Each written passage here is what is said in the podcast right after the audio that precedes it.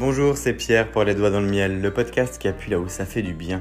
Bienvenue dans ce nouvel épisode de la conscience collective, la saison 6 dédiée à faire un pas de côté pour faire à la guerre, à la guerre, rien de moins. Aujourd'hui, nous allons étudier, parler, en tout cas aborder, évoquer les quatre composantes d'une symbiose collective pour nous permettre de dégager un modèle de prospérité pseudo-idéal, on va dire au minimum pratique, que l'on peut exploiter, que l'on peut utiliser pour eh bien, progresser dans la vie, surtout ensemble.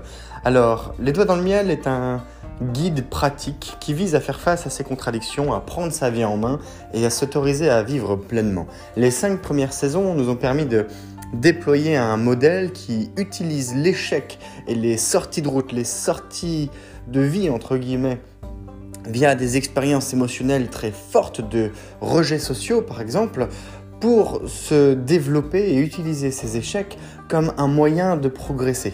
Parce que c'est souvent sous stress que la nature nous met à l'épreuve et que la vie trouve son chemin. Alors nous avons, nous sommes partis, j'ai pris le parti d'utiliser la colère, la fin de vie, la paix également en acceptant de lâcher prise pour évoluer, pour aller chercher notre potentiel qui était l'objet de la saison 5, écouter le monde pour se métamorphoser afin de servir une cause plus grande. Et nous voici sur la prolongation tellement logique, naturelle de cette saison 5, 4, 3, 2, 1, la saison 6, le faire ensemble, le faire au collectif. Vous connaissez probablement cet adage qui dit que seul on va plus vite, et ensemble, on va plus loin.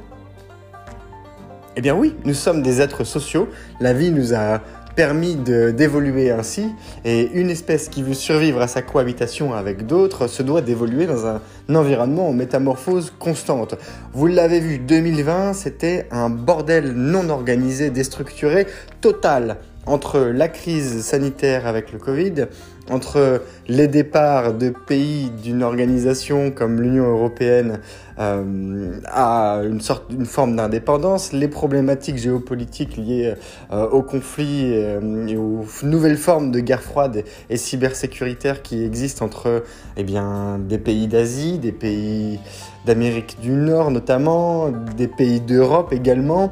Le fait est qu'il y a des conflits entre les sociétés, entre les sociétés-États, entre les sociétés-États et les États, entre la régulation de, l'accès à nos données de, santé de vie de tous les jours,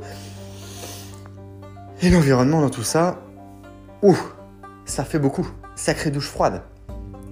Et ça va pas forcément aller en se simplifiant, parce que notre monde se complexifie, parce que tout le monde aujourd'hui a, le pouvoir de prendre la parole et de créer quelque chose qui soit à la fois hum, qui permette également de faire fonctionner l'innovation destructrice, qui est, un, euh, qui est une composante de notre modèle euh, socio-économique, et qui peut mettre à mal également eh bien, les formes de législation, de régulation qui existent dans nos environnements. Dans nos environnements, qu'ils soient euh, occidentaux, qu'ils soient africains, qu'ils soient asiatiques, peu importe la culture finalement, parce que tout ça s'agence de manière relativement bien orchestrée par des gens qui ont pensé des systèmes, qui les font s'organiser, et ce sont un petit peu comme des couches de millefeuilles, où au final chaque étage a un goût particulier, peut se dissocier des autres et fonctionner en relative autonomie. Encore une fois, le, mot relatif euh, reste pertinent pour comprendre l'interdépendance de, nos, de nos systèmes de fonctionnement. Et le tout forme un gâteau plus grand. C'est-à-dire que chaque étage n'aurait pas lieu d'être sans les autres, même s'il peut se comprendre et s'interpréter au moins partiellement eh bien, de manière indépendante, mais le tout forme ce qui fait le millefeuille c'est notre société. Eh bien, à l'intérieur, à l'intérieur, nous avons nous. Nous. Quand on parle de, de, projets sur 10 ans, quand on parle de projets pharaoniques, quand on parle de construire des villes entières, et je pense notamment au rappeur Akon qui avait investi dans les mines de diamants et qui est en train de créer une, méga ville euh, en Sud-Afrique, ce sont des projets qui prennent des dizaines et des dizaines d'années. Euh, quand je vois l'évolution de Tokyo, quand je vois l'évolution du Caire, quand je vois l'évolution de Paris, du Grand Paris, quand je vois l'évolution de certaines villes que l'on peut retrouver eh bien, dans le monde en fonction des photos avant et après. Regardez Dubaï par exemple. C'est complètement fantastique. Hallucinant, incroyable, et pourtant tellement vrai. C'est une forme de réalité parallèle, mais qui est bien réelle. L'illusion de pouvoir tout faire et la capacité à le produire. Eh bien, tout ça, c'est complètement hors de notre portée à la plupart, quand je pense à la plupart des personnes sur la planète, parce que nous sommes dans le présent, notre nous du présent a le pouvoir sur notre nous du futur et s'ancre beaucoup dans le passé et ses expériences précédentes. Pour tirer parti et prédire son avenir en fonction de ce qui a été vécu. C'est très limitant. C'est extrêmement limitant. L'environnement des possibles, on lui coupe l'herbe sous le pied. Eh bien, tous ces projets, ils ont une caractéristique en commun avec nous. C'est qu'il faut une suite de jours, de semaines, de jours, d'heures et de minutes pour qu'ils puissent être créés. Il faut une suite d'efforts, une suite d'actions, un enchaînement à la manière de projet pour que l'on puisse progresser, projeter, avancer, créer, construire, collaborer, coexister, faire des trucs ensemble. Et ça, c'est pas compliqué, ça, on en est tous capables. Faut-il encore savoir par quel bout s'y prendre? Le fait de pouvoir créer une vision, ça c'est euh, important pour savoir vers où on, se dirige. Partez d'un point A très flou pour arriver à un point B très flou, il y a de fortes chances que vous manquiez l'un et l'autre vous passerez peut-être par-dessus. La direction que vous prenez correspond à votre vision. Les objectifs ensuite sont ceux que vous pouvez y atteler et les moyens pour y parvenir seront la forme de négociation que vous adopterez avec vous-même. Suis-je à la hauteur de mes ambitions? Suis-je à la hauteur de mes exigences? Je ne dois pas faire on peut réduire la phrase à faire. Point barre. Mais on y reviendra en fin de saison. Nous sommes à l'épisode 7 de la saison 6. 7 sur 50. C'est également l'épisode 257. Nous avons passé la barre des 5100 écoutes hier dans l'épisode 256. Donc je vous partage ce petit achievement personnel parce que je l'avais espéré pour la fin d'année 2020 et il est arrivé quelques jours après à peine. Et ça faisait partie de mes objectifs. Néanmoins, aucune pub pour ce faire. Donc toujours est-il que je vous glisse un petit merci, bravo, sympa, continuez comme ça, ça progresse. Dans cet épisode, je vais vous partager je vous partage une proposition sur ce qui fait les... sur ce qui permet une symbiose collective à échelle humaine. Une symbiose, c'est la capacité à vivre ensemble de manière interdépendante. Une symbiose, c'est euh, une plante grimpante sur un arbre. L'arbre ne meurt pas, l'arbre vit, l'arbre continue de grandir, si c'est du lierre, eh bien le lierre va s'attacher à pomper de la sève, de l'énergie de l'arbre pour se développer et sur l'arbre également. La symbiose est rompue au moment où le lierre prendra le dessus sur la vie de l'arbre. Si le lierre bouffe l'arbre, il n'y a plus de symbiose, il y a une domination du lierre sur la vie de l'arbre. Au même titre que si l'arbre se fait frapper par la foudre, le lien ne peut survivre. C'est une forme d'interdépendance, et pour le coup, je vous ai pas mal parlé de communication ces derniers épisodes, avec des exemples de la vie pratique, avec des exemples imagés, avec euh, la zone de confort, le plein potentiel, l'investissement collectif. Le fait est que l'on investit dans les personnes et à commencer par soi, mais ce n'est pas suffisant. Et ça correspond à une certaine forme de mentalité qu'il s'agit de, développer. Ça se fait très bien.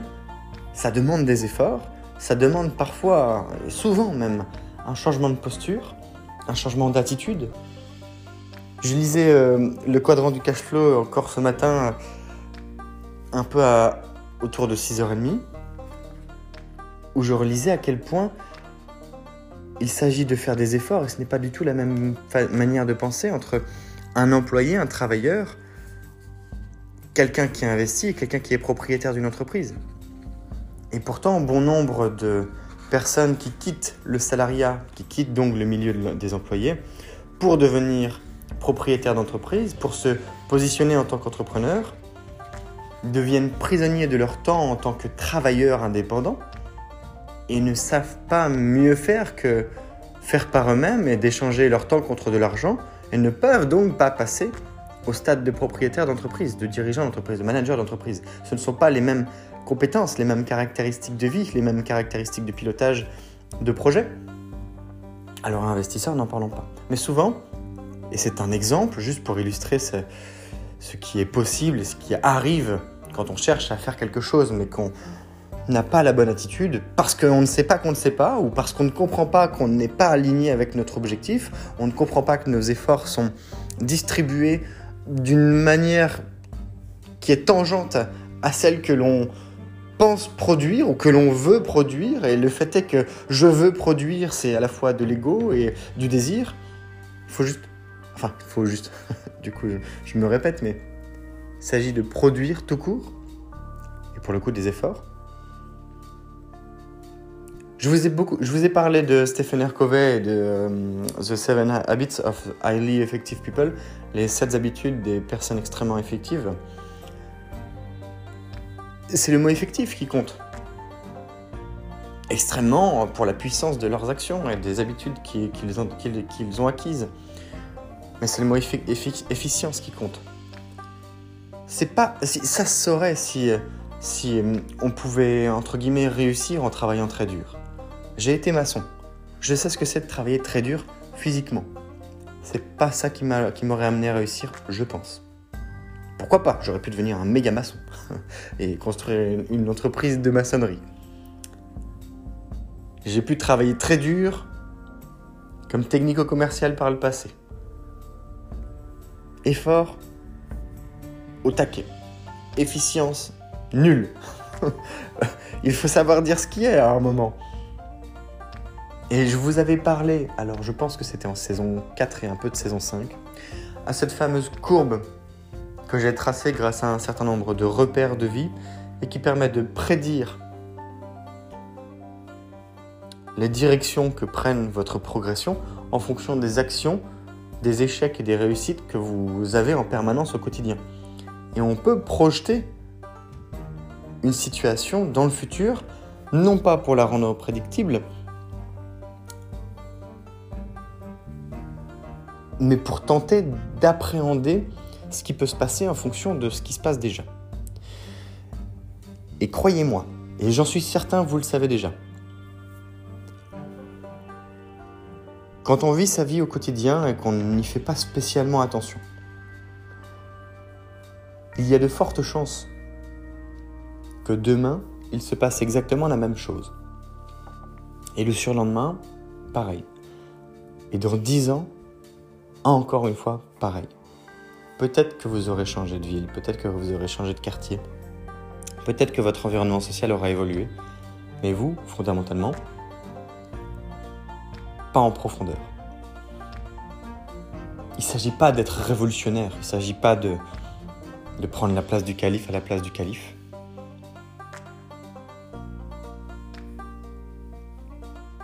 Mais regardez tout ce que tout le monde fait. tout le monde emprunte a priori le même chemin. 90% des gens empruntent le même chemin. il y en a qui ont plus le goût de l'aventure que d'autres. Il y en a qui ont des rêves qu'ils réalisent. Mais la majorité n'est pas prêt à ça. N'est pas prêt à s'investir à ça. Donc toujours est-il que ça, c'est une autre... C'est un sujet complémentaire qui est, a été et sera l'objet d'autres épisodes. Donc je vous invite à consommer le podcast euh, de manière sporadique, euh, ci et là. C'est un, une suite, donc il y a une logique, mais les épisodes sont faits pour que vous puissiez aussi écouter eh bien, les uns et les autres de manière quasiment, quasiment indépendamment des autres. Ce qui nous amène à ces fameuses quatre composantes. Alors, l'objectif de ces quatre composantes n'est pas de se positionner comme un relais de Nassim Nicolas Tayeb, par exemple, ni même de Bernard Werber pour partir sur un, sujet complètement parallèle à, celui-ci, ni même de Idriss Aberkan, ni même de Gunther Pauli, ni même de Jean Passe et des. Non, on va faire beaucoup plus simple. Quoique ces personnes-là ont des discours simples. Ils sont capables d'aller en profondeur, mais leurs idées restent simples. C'est ce qui fait aussi leur valeur ajoutée, c'est qu'ils sont accessibles. Eh bien, j'en suis venu à me dire à un moment donné que les quatre composantes d'une symbiose collective qui nous permettent de vivre ensemble sans nous tuer les uns les autres, sans bouffer l'un et sans se faire bouffer non plus, est liée à, comme l'histoire du lierre, mais là pour le coup dans notre vie à nous, c'est lié à la spiritualité, à l'émotionnel, au mental et au physique. La spiritualité, grosso modo, c'est l'âme, c'est la, c'est une forme de conscience. C'est la capacité à se connecter avec l'énergie des autres, avec l'énergie. C'est la connexion énergétique. C'est l'énergie. Ce que j'aime bien avec les phrases, c'est quand on peut les raccourcir au maximum, on parle juste énergie. Fini les verbes sujet complément. Juste mots, nominatifs. Commençons par nous simplifier la vie. La spiritualité, c'est ce qui nous permet de nous connecter avec des éléments plus grands, avec des éléments qui nous dépassent. Pour certains, ce sera Dieu. Pour certains, ce sera la loi de l'attraction. Pour certains, ce sera la conscience des autres et, l'égrégore que forment la, population mondiale ou, locale dans, une ville. Comme dirait Otis le script dans Astérix et Obélix Mission Cléopâtre, je ne pense pas qu'il y ait de bonnes ou de mauvaises situations. C'est mon point de vue. Chacun a sa culture, chacun a ses expériences, chacun se base sur ce qui fait les fondements de sa connaissance également. Sur sa perception de l'environnement qui l'entoure, mais s'il y a bien une chose commune aux personnes qui croient, c'est le développement de leur spiritualité. Ça leur permet d'être connectés avec le monde qui les entoure. Ça, pour nous, ça va être important parce que quand on prend du recul sur la, sur la Terre, on fonctionne à la fois comme un réseau de fourmis et comme un réseau d'eau, j'avais envie de dire. Je pensais à des rivières. Comme des artères, où il y a des petits globules rouges et des globules blancs qui, circulent à l'intérieur. Eh bien, ces globules rouges et blancs, ce sont nous. On est une forme de sang de la planète Terre. Et il y a des gens qui ont, cette qui ont développé l'aptitude de se connecter avec l'énergie qui les entoure, depuis les animaux, la nature, euh, ce qui nous entoure vraiment à 100% et les autres. La conscience de soi, la conscience des autres, et comment est-ce que je peux me développer en paix avec moi-même. Donc avec les autres, puisque nous sommes un miroir de ce que l'on est. Je vous invite à écouter la saison 5 à ce sujet. Il y a tout un tas d'épisodes entre les numéros entre 200 et, et 210 qui correspondent et qui sont là aussi le reflet d'une partie des choses qu'il y avait dans la saison 4 avec euh, le cheval de Troie émotionnel, et puis j'en passe, c'est les meilleurs. Le second niveau, c'est celui du mental. Le mental, alors ça on connaît par cœur. Travaille plus. Fais des efforts. Concentre-toi. Ah, ça, ça vous rappelle des choses. À l'école, le mental. Au sport, le mental. Au travail, le mental. Dans la vie de famille, aime, développe, construit, fais une maison, fais des enfants. Ah, faut y aller au mental. Alors ça, le mental, on est des champions. La spiritualité, c'est le truc délaissé. C'est vieux. C'est un ancien temps. Pourtant, il y a beaucoup de gens qui, qui, qui, se, qui se forment une niche, je dirais une niche sociale, qui a quand même de l'ampleur, mais une forme de niche sociale, une communauté à part. Les gens qui sont dans le mental ont tendance à, à rejeter les premiers. Le mental, c'est beaucoup associé à la performance. On parle de préparation mentale, on parle de résistance à l'échec, on parle de résistance mentale. Mentaliser, c'est une charge spirituelle, émotionnelle, physique, beaucoup liée aux efforts que l'on produit dans la vie. Et ces efforts sont eh bien essentiellement mentaux. Quand quelqu'un fait un burn-out, par exemple, c'est qu'il n'a pas su gérer ses efforts. Il en a fait beaucoup trop. Que ce soit la, faute de quelqu'un à l'extérieur ou, ou, euh, ou d'un surinvestissement, par exemple, ça a été un choix. Un choix peut-être limité, peut-être pas extrêmement volontaire.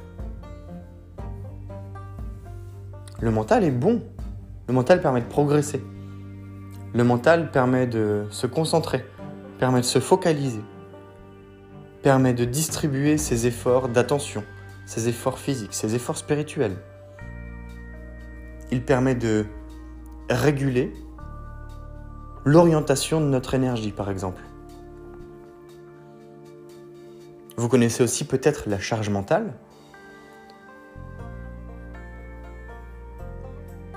qui est le fait d'accumuler par exemple beaucoup beaucoup de choses à faire dans votre tête. Vous ne couchez rien sur papier, tout reste dans votre tête, s'organiser dans votre tête. Et eh bien, quand vous avez vraiment beaucoup beaucoup de choses à penser, il se peut que vous, fassiez, que vous tombiez en surmenage.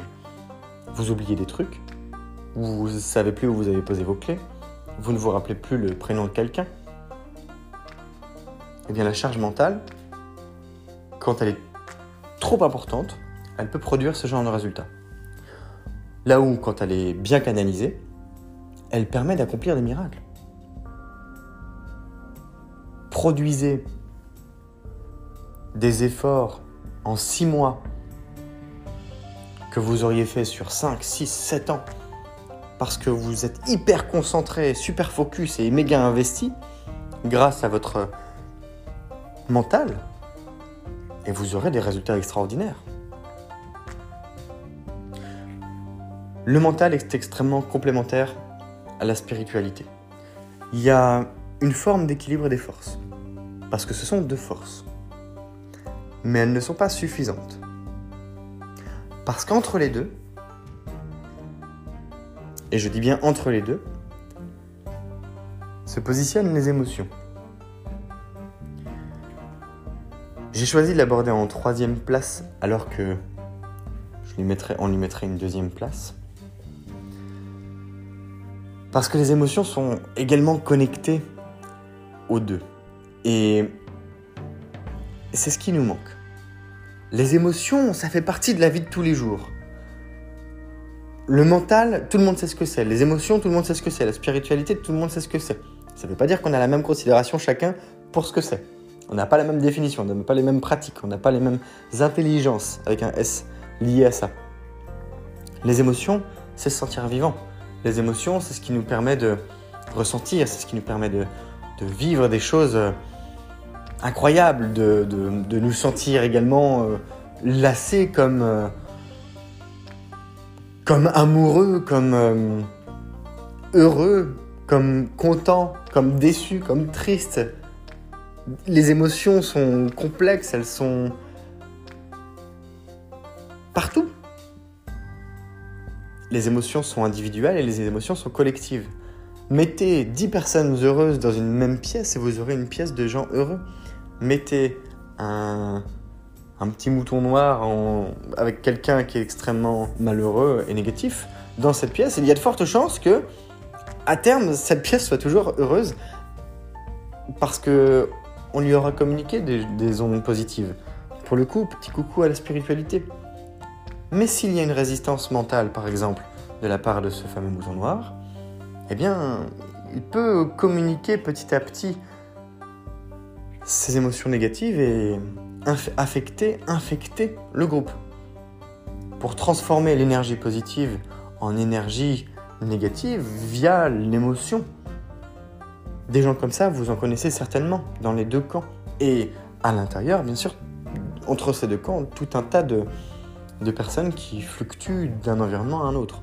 Il y a des gens heureux de la vie, il y a des gens jamais, jamais heureux, entre guillemets pour le jamais. Les émotions, c'est ce qui nous permet de nous sentir vivants. Et elles régulent l'espace qui existe depuis la spiritualité jusqu'au mental. Les émotions, elles ont fait l'objet d'un de plusieurs épisodes bien particuliers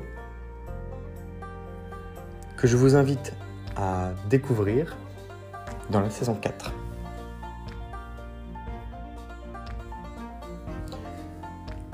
La dernière marche étant la suivante, le physique. Pourquoi? Est-ce que vous avez déjà remarqué que il y a des périodes où vous, êtes peut-être malade? Et puis c'est régulier, ça revient facilement. Ou alors il y a des périodes où vous dormez moins bien. Ou alors il y a des moments où ça vous gratte. Il y a des moments où vous êtes tendu, vous êtes coincé du dos, noué, noué du cou, noué des lombaires, où vous avez des nœuds au ventre, des nœuds à l'estomac, des crampes dans les bras, le sourcil qui saute, les paupières qui sautent. Ah oui, c'est peut-être un manque de fer, un manque de magnésium, un manque de vitamines. Ah, c'est une période un peu stressante, etc. Tout, tout, tout converge vers le physique. le physique. La peau est l'organe, est le plus grand organe du corps. Le physique, c'est la passerelle entre le monde intérieur et le monde extérieur quand on ressent physiquement quelque chose, c'est que notre corps veut nous dire quelque chose. Et en général, c'est quelque chose de précis. Être noué du dos ou du cou, ou même de la gorge, en fin de vacances, se sentir tendu et pas très à l'aise, et se dire oh bah tiens oh, j'ai dû faire un faux mouvement ou alors oh, j'ai pas très bien dormi cette nuit sûrement mon matelas encore eh bien peut-être. Mais c'est aussi possible que c'est parce que votre travail, vous n'avez pas envie d'y retourner, vous étiez bien en vacances. C'est une possibilité, bien sûr. Mais le corps vous dit à ce moment-là, hum, tu résistes. Tu sais que tu vas reprendre dans quelques jours, t'as pas envie. Alors je vais te le faire comprendre. Vous connaissez aussi ce qu'on appelle les, les, boutons de fatigue, qui sont une forme d'herpès, qui peuvent se voir sur la bouche de certains, sur les lèvres de certains, sur euh, le...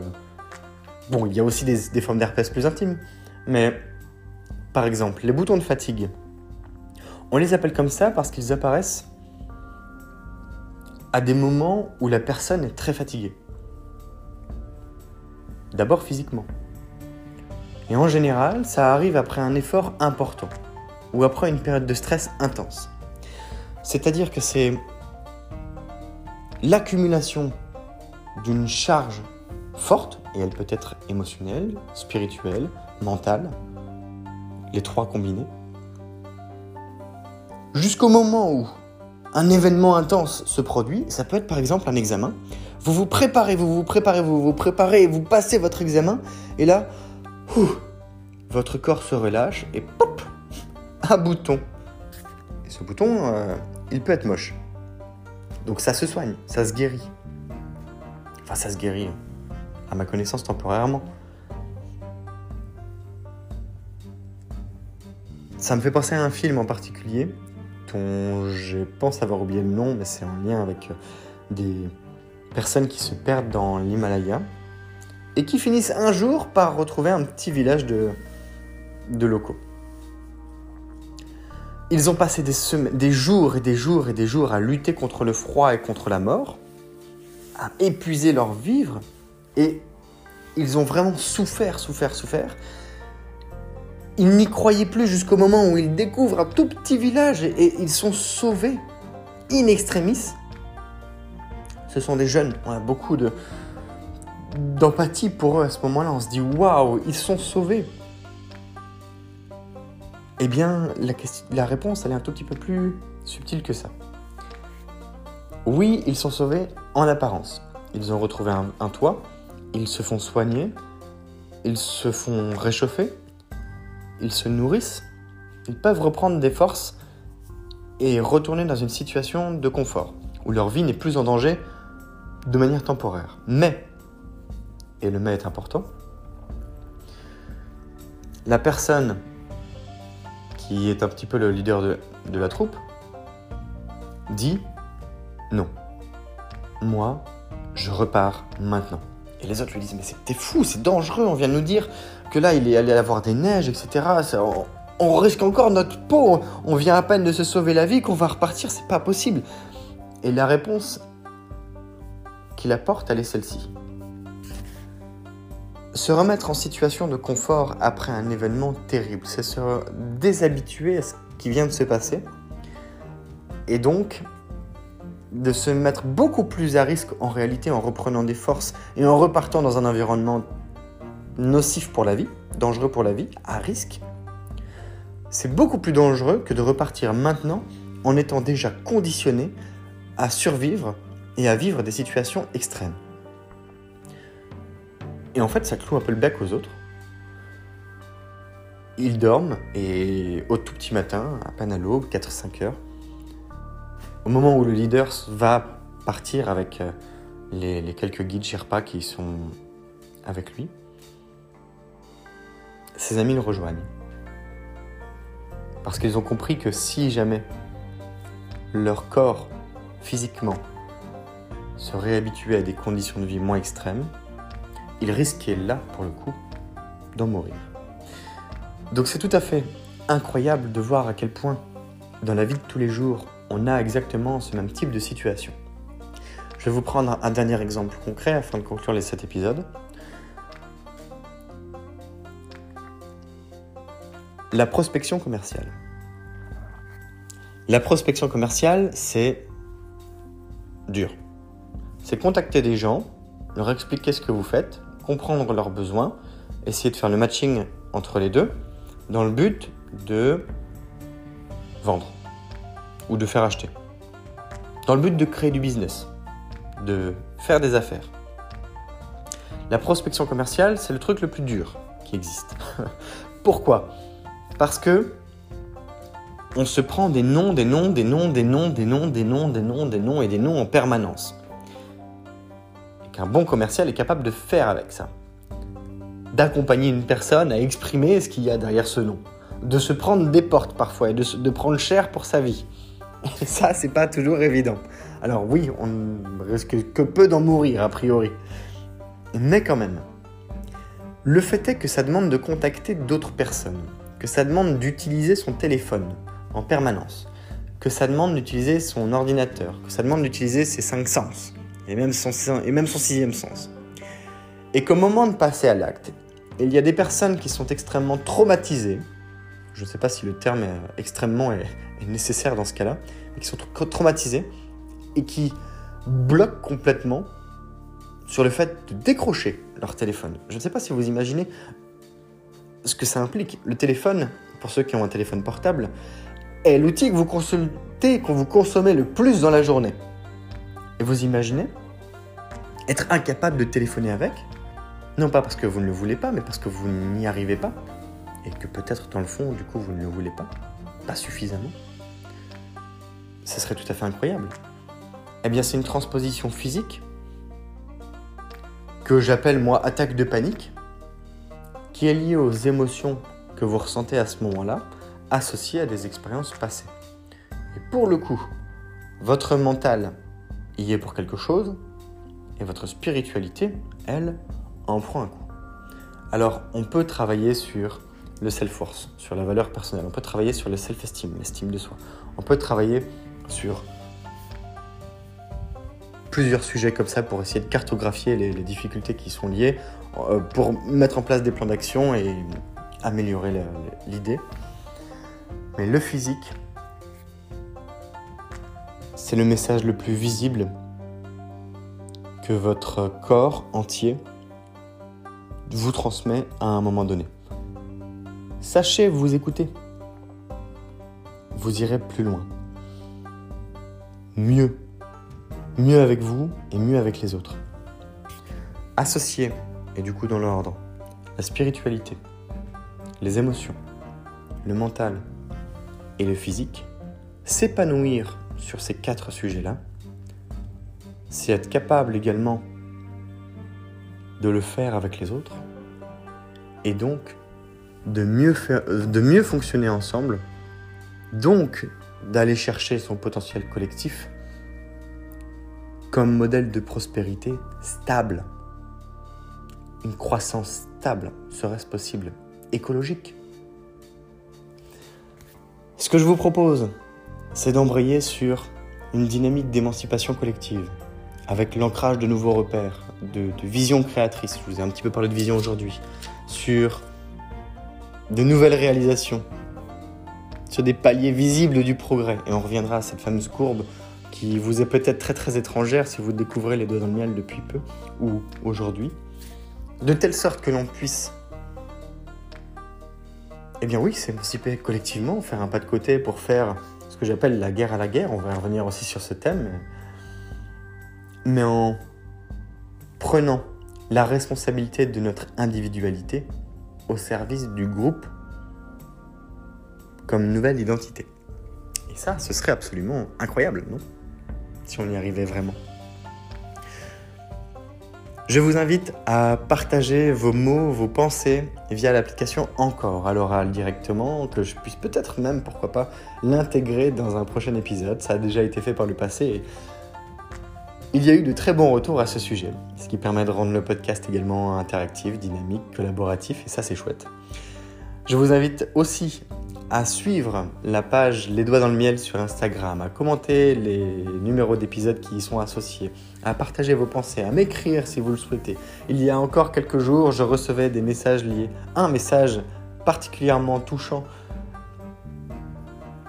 lié à l'épisode des pervers narcissiques, qui était l'épisode 49 euh, ou quelque chose comme ça. Euh, c'était dans la fin de la saison 1. C'est l'épisode le plus écouté et il a amené un certain nombre de témoignages de personnes à s'exprimer sur des expériences, sur des idées, sur leurs opinions à ce sujet. Donc c'est également un épisode qui sera amené à créer une suite d'épisodes euh, plus dédiés aux pervers narcissiques et à la relation avec euh, des personnes qui, sont, qui se sont construites sur des bases un peu fragiles. C'est Pierre, les œufs dans le miel, le podcast qui appuie là où ça fait du bien. Belle journée